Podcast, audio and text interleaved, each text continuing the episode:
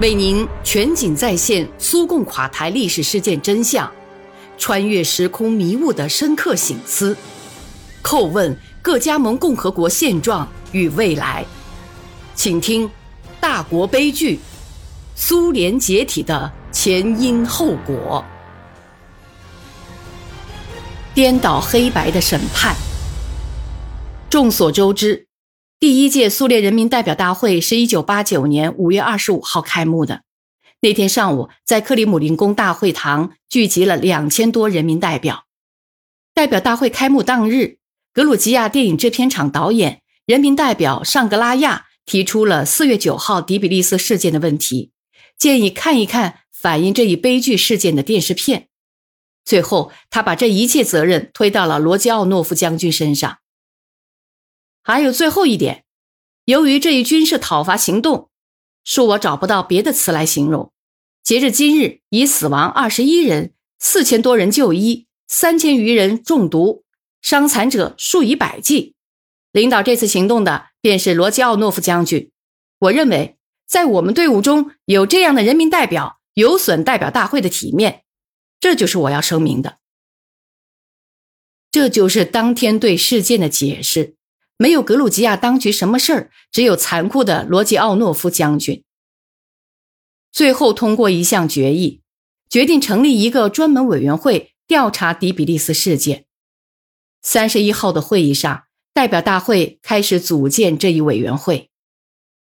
气氛异常紧张，一些人说，代表大会没有必要再成立一个调查委员会，因为已经有了一个苏联最高苏维埃调查委员会。而且一切情况都已调查清楚。另外一些人坚持让政治局委员雅科夫列夫担任调查委员会主席。人民代表博尔托维宁是消息报通讯社的政治评论员，叶利钦当时的密友，建议选纳扎尔巴耶夫当委员会主席。当时，纳扎尔巴耶夫在发言中对事件做了明确的、考虑周到的评价。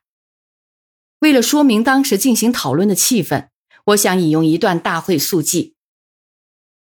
人民代表，我的良心和信仰不允许我同杀人犯合作。”此时大厅一片哗然，所以只要罗杰奥诺夫将军在我们中间，我就拒绝履行自己的人民代表全能。大厅又一阵哗然。结果是批准建立调查委员会。但主席由委员会成员选举，就这样，第一次浪潮中涌现的民主主义者、令人难忘的索布恰克变成了委员会的头头。这个巧舌如簧的人招惹了不少祸事，历史已经对他做出了判决。在讨论迪比利斯事件的进一步发展，并对之做出评价之前，我想回顾一下俄罗斯和格鲁吉亚相互关系的历史。我们在思考上一个世纪八十至九十年代格鲁吉亚发生的事情时，不由自主会出现一个问题：格鲁吉亚是如何成为俄罗斯的一员，而后又成为苏联一员的？在什么条件下，经过哪些征服性战争，格鲁吉亚才并入俄罗斯版图的？俄罗斯高加索政策的战略目标，也同样得到了高加索众多民族的响应。这些民族也希望从北方的邻居那里得到庇护，以避免伊朗和土耳其封建主的觊觎。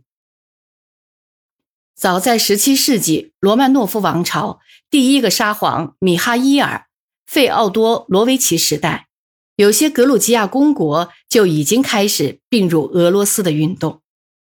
彼得大帝的活动给俄罗斯接近高加索各民族带来了新的动力。同格鲁吉亚封建主的一系列谈判、向外高加索派遣部队等行动，迫使伊朗沙赫做出让步。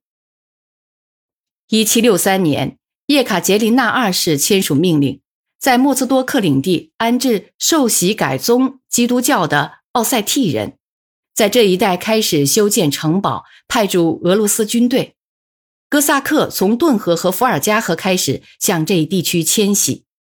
而后。印古什人和卡巴尔达人也向莫斯多克地区迁徙，这一切反映了高加索山地民族的亲俄罗斯情绪。一七八二年十二月，卡尔特利卡赫奇国王赫拉克利乌斯二世和伊梅列基亚国王所罗门一世向叶卡捷琳娜二世提出请求，希望他们的领地得到俄罗斯庇护。一七八三年初，在北高加索的乔治城堡签订条约，确定了俄罗斯对东格鲁吉亚的保护关系。乔治堡条约长期有效。东格鲁吉亚的君王们许诺保护俄罗斯国民在其领土上的利益，并愿为俄罗斯利益提供契约关系的服务，包括给予俄罗斯管理权和贸易优惠。十八世纪末，伊朗沙赫入侵格鲁吉亚，格鲁吉亚楚王国的生存成了问题，俄罗斯的保护未能完成安全的可靠保障。一八零零年。赫拉克利乌斯二世的继承人乔治十二世向彼得堡请求合并入俄罗斯。一八零一年一月十八号，沙皇保罗一世签署了格鲁吉亚归并入俄罗斯的宣言。杰出的格鲁吉亚社会活动家和作家恰夫恰瓦泽是这样述及俄罗斯军队进驻格鲁吉亚一事的：信仰相同的伟大人民的庇护。永远驱散了对顽固不化的敌人的恐惧。这个早已不知安宁为何物的疲惫不堪的国家，终于安静下来，喘了一口气，避免了破坏和毁灭，避免了连年不断的战争和争斗。敌人高举在我国和我们家庭头上的利剑的阴森的闪光已经消失，焚烧了我们的房屋和我们祖先的财产的烈火已经熄灭。留下了惊心动魄的可怕回忆的强盗的袭击也永远成为过去。新时代开始了，被钉上十字架的、面色惨白的格鲁吉亚过上安全安宁日子的时代开始了。五年以后，在俄土战争中，依据圣斯推法诺合约，俄罗斯赢得了阿扎尔和西亚美尼亚，这样。俄罗斯在外高加索的边界便最终形成。一九八三年，我任苏共中央书记时，曾目睹格鲁吉亚共产党第一书记谢瓦尔德纳泽是如何坚持要在国内大张旗鼓地搞一次乔治堡条约周年纪念活动的。他的理由是无可争辩的：两百年前，格鲁吉亚自愿并入俄罗斯。从那时起，开始了在苏联各民族友爱大家庭中的生活。到了二零零三年，不知为什么，谢瓦尔德纳泽先生已经只字不提两百二十周年纪念活动的事了。这时，他正忙于别的事情，在自己的峡谷里软译着恐怖主义者，同美国将军拥抱，头也不回地投向北约。这就是他所谓的永恒的友谊。一九一七年的革命、内战、俄罗斯帝国的崩溃，激起了国家建设中急剧的离心力，分别成立了许多拥有自己政府和国家体制的主权国家。但是，国内战争一结束，又开始了国家体制重组的艰难过程。一九二二年十二月三十号通过的苏维埃社会主义共和国联盟成立宣言和条约，宣告了这一过程的完成。一九二一年三月十二号。阿塞拜疆、亚美尼亚和格鲁吉亚苏维埃社会主义共和国的全权代表大会，根据伟大的无产阶级革命所宣布民族自决权，承认签约各方的独立和主权，认识到为了国防、经济建设的利益，必须团结自己的力量，兹决定从现在起，阿塞拜疆、亚美尼亚和格鲁吉亚苏维埃社会主义共和国结成一个紧密的军事、政治和经济联盟。一九二一年十一月，组建外高加索联邦的运动宣告完成。格鲁吉亚、阿塞拜疆和亚美尼亚苏维埃一致同意成立联邦。一九二二年二月，党的外高加索边区委员会全会通过决议，决定召开阿塞拜疆、亚美尼亚和格鲁吉亚中央执行委员会代表全权会议。会议于一九二二年十一月至十二月。在提夫里斯召开会议，通过了外高加索苏维埃社会主义共和国联盟条约和阐述联邦意义的致各国劳动群众书。外高加索社会主义苏维埃联邦共和国存在到一九三七年二月。众所周知，俄罗斯苏维埃社会主义联邦共和国、乌克兰苏维埃社会主义共和国、外高加索苏维埃社会主义联邦共和国和白俄罗斯苏维埃社会主义共和国签署了成立苏维埃社会主义共和国联盟的宣言。在那些年代里。党的领导对外高加索国家建设问题的特别态度值得关注。它完全不同于在俄罗斯苏维埃社会主义联邦共和国内部就这一问题实行的政策。在致外高加索共产主义者的信中，列宁就对这一问题提出的论述如下：在对待小资产阶级、知识分子，尤其是农民方面，应该更加宽容、更加谨慎。更多的让步，在租赁政策和商品交易政策中，应该从经济上积极的、千方百计的抓紧利用资本主义西方，应该想方设法、广泛的、坚决的、巧妙的、周密的做到这一点，以改善工人和农民的境况，吸引知识分子参加经济建设。慢一点，谨慎一点，一步步的完成向社会主义的过渡。这就是在高加索各共和国可能和必须做到的。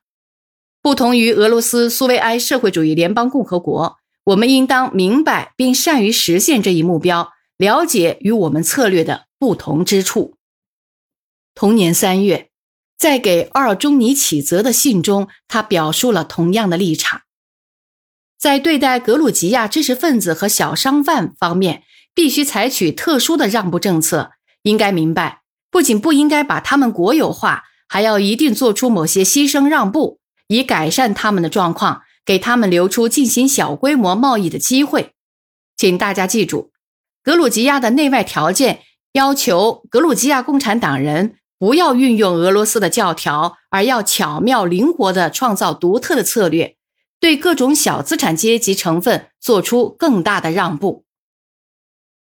大家知道。一九二二年后半年，俄共中央和格鲁吉亚共产党中央产生过尖锐的矛盾。冲突的基本原因在于斯大林、阿尔中尼启泽、吉亚任斯基发言主张建立一个严格的中央集权国家，俄共中央的委员会则坚持民族地区应享有更大的自主性，并要求直接加入未来的苏联。而不是通过外高加索苏维埃社会主义联邦共和国。辩论双方采取了粗暴方式，互相扣大帽子，出言不逊，侮辱对方。结果是，阿尔中尼启泽对卡巴西泽大打出手，后者也辱骂阿尔中尼启泽是斯大林的一头驴。